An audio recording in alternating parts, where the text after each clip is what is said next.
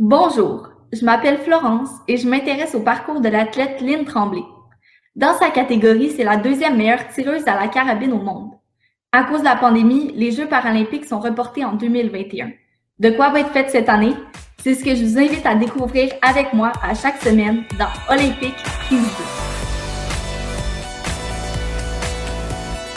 Allô Lynn! Bonjour Florence! J'avais vraiment hâte de te voir aujourd'hui parce qu'il paraît qu'il t'est encore arrivé une drôle d'aventure. Ah, écoute, c'est très drôle. Écoute, moi, dans le fond, là, je suis rendue au stade de ma vie où est-ce que j'ai le goût de transmettre mes connaissances et j'ai deux petits-enfants, une petite fille de 5 ans puis un petit-fils de 3 ans. Et puis, moi, quand j'étais petite fille, ma mère, elle m'enseignait la survie en, forêt parce qu'elle me disait la débrouillardise, c'est ce qui est de plus important. elle me disait, si tu es capable de te débrouiller dans le bois, tu peux te débrouiller n'importe où. Et ça m'a bien servi. Maintenant, mes petits-enfants, j'aimerais ça reproduire ça, mais comme ils sont encore très petits, je travaille avec eux avec des petits bricolages. Et on devait cette semaine rencontrer Lily Rose, ma petite fille, avec un bricolage que je devais faire avec elle, mais malheureusement, il m'est arrivé une petite aventure. Je suis restée prisonnière de mon ascenseur pendant deux heures. Donc, on n'a pas pu faire le bricolage, mais mes petits-enfants, ils ont quand même appris comment se débrouiller dans une situation un petit peu particulière. Alors, euh, finalement, je suis sortie de mon ascenseur et je suis avec vous aujourd'hui. tu as eu euh, la rapidité d'esprit de prendre une petite vidéo quand tu étais prisonnière de ton ascenseur. On va aller voir ça tout de suite. J'ai mes deux petits-enfants avec moi, Lily Rose et Thomas. Bonjour les amis.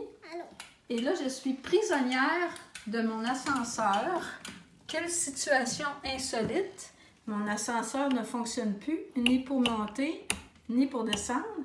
Alors là, une chance, j'ai des petits-enfants très sages. Et là, Lynn, finalement, comment t'as fait pour sortir de ton ascenseur? Bon, c'est sûr que préférablement, j'aurais aimé avoir des beaux pompiers pour venir m'aider, mais ils n'étaient pas disponibles à ce moment-là. Alors, je me suis débrouillée par moi-même. Avec ma comparse Linda, que vous avez rencontrée là, dans une autre capsule, ce qu'on a fait, c'est qu'on a installé un escabeau à l'intérieur de l'ascenseur, un escabeau à l'extérieur de l'ascenseur. On a installé une, euh, une poulie au plafond et puis on a tiré une corde dans la poulie et puis avec un système de suspension d'escalade, on a réussi à me tirer en dehors de l'ascenseur. Mais ce qu'on a utilisé aussi, c'est ce qu'on appelle un nœud de 8. Moi, un nœud de 8, j'ai appris ça petite fille avec mes parents quand on faisait de la survie en forêt, comme je vous expliquais tout à l'heure. Et euh, ça, ça peut sauver une vie. Ce qui est formidable, c'est que tu réussis toujours à tourner tes aventures en expériences positives. Ben, c'est important parce que euh, c'est parce que c'est dans ce temps-là qu'on apprend. Moi, je trouve que je suis une personne privilégiée parce que dans ma vie, j'ai vécu beaucoup, beaucoup d'aventures qui m'ont amené dans des endroits où je pensais jamais aller, avec des gens que je pensais jamais rencontrer. Et tout ça, ben, ça a fait la personne que je suis aujourd'hui et ça, ça donne de la valeur à mon histoire. J'ai quelque chose à raconter. Tu as une vision particulière du mot performance. J'aimerais ça que tu nous expliques c'est quoi la performance selon ta philosophie. Bon. Ben, pour moi, la performance, là, c'est un projet, c'est une activité qui, au moment où on doit le faire, ça exige que l'ensemble de notre corps, l'ensemble de notre esprit travaille ensemble, travaille en collaboration. Maintenant, cette activité ou ce projet doit être euh, extrêmement important pour nous. C'est quelque chose qui nous tient à cœur. C'est ça pour moi la performance. Et il faut bien se préparer. Et c'est quoi ta recette pour bien performer? Bon, ben pour performer, ben je vais commencer par te faire lire une phrase, ma belle Florence, que je t'ai envoyée. Lorsque le désir de bien jouer est remplacé par celui de gagner, l'agrément tend à disparaître. Ah, alors, ben moi, dans ma recette, l'élément le plus important, c'est le plaisir. Parce que euh, moi, je fais de la compétition par plaisir, parce qu'à chaque fois que je fais une performance, j'ai l'impression que je m'améliore de fois en fois. Si, admettons, on me disait, ben Lynn, euh, euh, tu gagnes une compétition, après ça, c'est terminé, tu as atteint le niveau maximum de ta performance, tu peux plus t'améliorer, ben ça, pour moi, il y aurait plus de plaisir. Donc, pour moi, le plaisir, c'est essentiel. C'est très important. Et c'est pour ça que je dis toujours, faut choisir des activités sportives, des activités culturelles qu'on aime beaucoup. Ça va nous aider beaucoup dans la performance. Donc, ça, c'est le premier élément de la recette. Le deuxième élément de la recette, tantôt, je vous en ai parlé, c'est bien se préparer.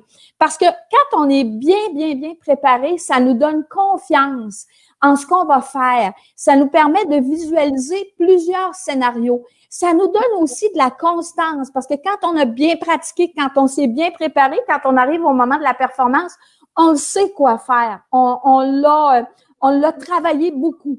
Maintenant aussi, euh, euh, bien se préparer, c'est de l'engagement.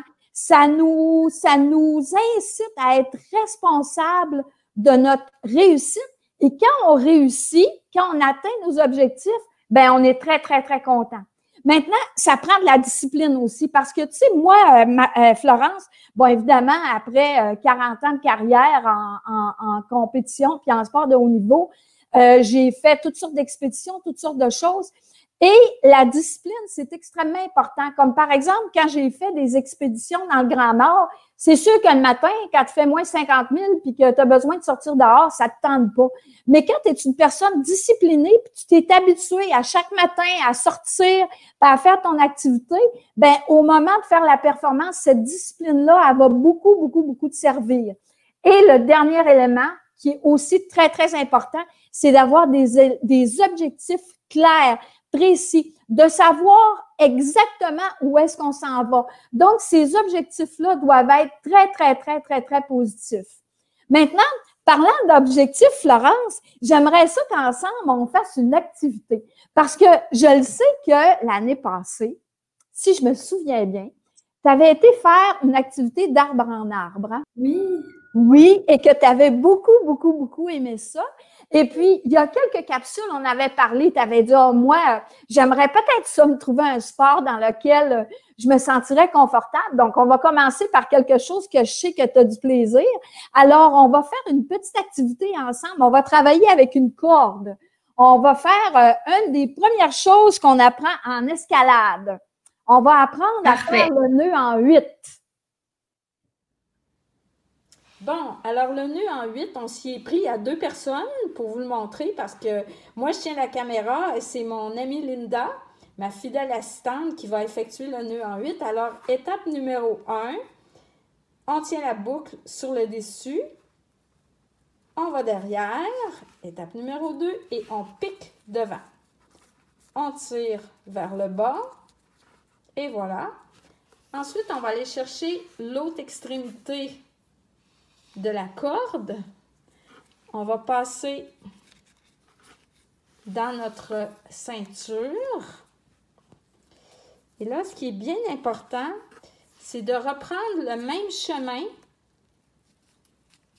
que notre corde d'origine. Alors, voyez-vous là, je me concentre sur le premier chemin de ma corde.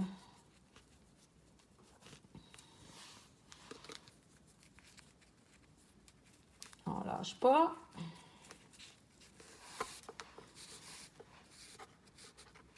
Ah, Alors, c'est exactement le même chemin. On continue. On, on tient bien le chemin de la corde d'origine. Et puis, on se retrouve avec un beau nœud en 8 qui est bien serré ici. Puis si je retourne de l'autre côté, j'ai exactement le même, le même double 8. Et voilà! Bravo!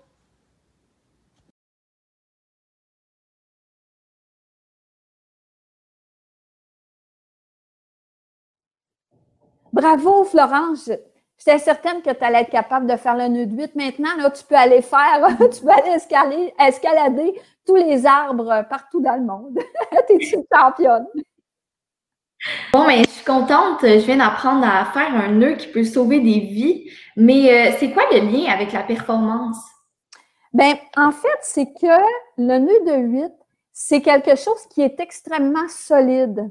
Et moi, j'aimerais faire le lien avec nos objectifs parce que quand on a à faire une performance, si nos objectifs sont bien déterminés, s'ils sont solides, on a une bonne base à laquelle s'accrocher.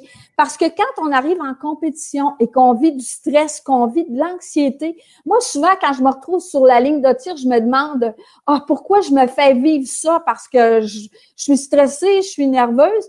Et finalement, je me raccroche à mes objectifs précis de dire, ah, oh, c'est pour ça que je fais ça. Ça donne un sens à ce que je vais faire et ça fait immédiatement redescendre le taux d'anxiété et redescendre le taux de stress. Donc, pour vous, à chaque fois que vous allez vous retrouver dans une situation de performance ou dans une situation de stress, ben, vous penserez au nœud de 8 que si vous vous raccrochez à vos objectifs, pareil comme un nœud de 8 qui est bien solide, ben ça va vous permettre de descendre le niveau d'anxiété. C'est comme un aide-mémoire que je vous ai donné, une façon de visualiser. Et dis-moi, comment on fait pour déterminer nos objectifs? Donc, euh, pour savoir si euh, sont réalistes et s'ils sont bons pour nous. Parfait. Bien, la première des choses, c'est quand on détermine nos objectifs, c'est important de, faire nos objectifs pour soi-même, hein, pas pour les autres. Ça, c'est la base. Maintenant, ce que je vous ai fait, moi, je travaille avec ce que j'appelle la pyramide de performance. Je vais vous la montrer à la caméra. Et sur cette pyramide de performance-là, il y a différents éléments qui nous aident à déterminer nos, nos objectifs. Le premier objectif, c'est ce qu'on appelle le but de résultat. Le but de résultat, ça finalement, c'est euh, euh, c'est dans le fond, c'est le résultat escompté. C'est on veut-tu gagner, euh, quel point de temps j'en veux faire, les critères qu'on a besoin de faire, etc., etc. Ça, c'est la base de la pyramide. Évidemment, ça peut nous aider à court terme dans notre compétition, mais moi, c'est l'objectif à lequel je me raccroche le moins. Maintenant, le deuxième objectif, celui-là, il est très important. Ça, c'est la motivation. La motivation, c'est pourquoi on fait ça. C'est quoi le sens qu'on donne à cette performance-là? Par exemple, moi, pourquoi je fais ça? Parce que je veux m'améliorer. On en a parlé tantôt dans le plaisir. Ensuite, les buts d'action. Les buts d'action, ça, c'est les actions concrètes qu'on va poser pendant la performance. Par exemple, préparer ses vêtements la veille, euh, ensuite préparer son matériel, euh, faire l'inspection des équipements, s'installer sur la ligne de tir, euh, la séquence de tir pendant qu'on tire nos plombs. Bon, par exemple, pour un musicien, ça peut être autre chose. Donc, c'est ça les buts d'action. C'est très, très, très, très, très concret. Ça, faut les préparer d'avance. Ça nous permet de visualiser la performance. Maintenant, nos défis, ça, c'est extrêmement important. Nos défis, c'est nos freins.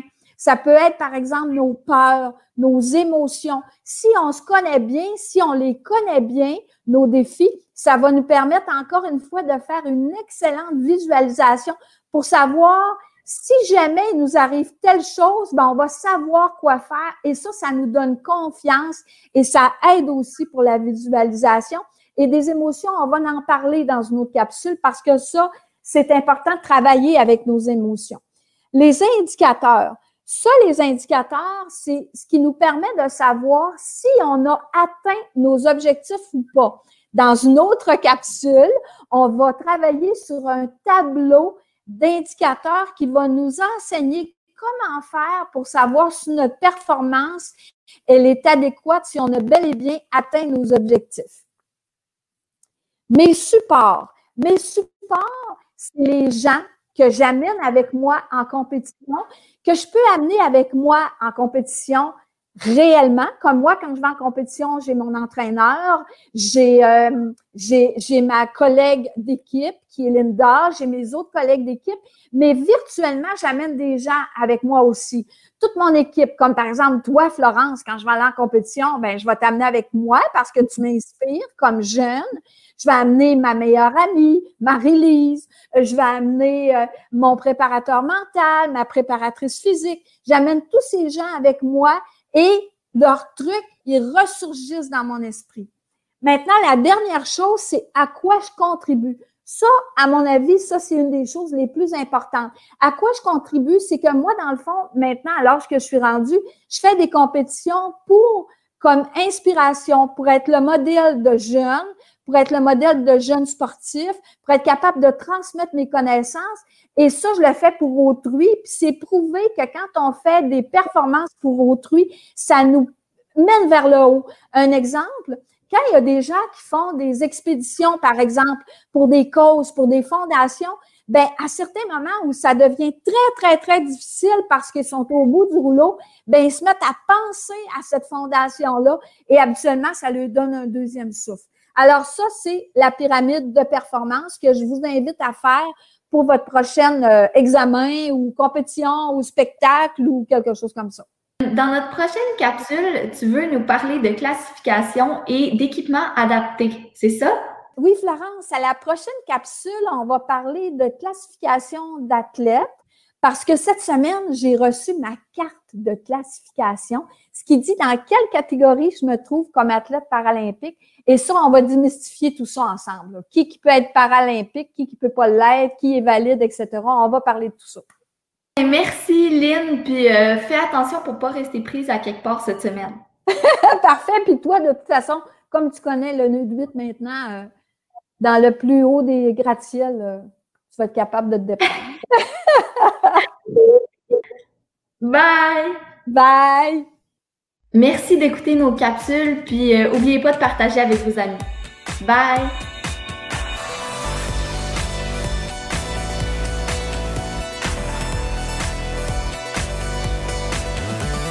Et merci à vous, curieux public, avis de découverte, vous qui aurez sûrement la gentillesse de liker notre publication, de partager et de vous abonner à notre chaîne YouTube.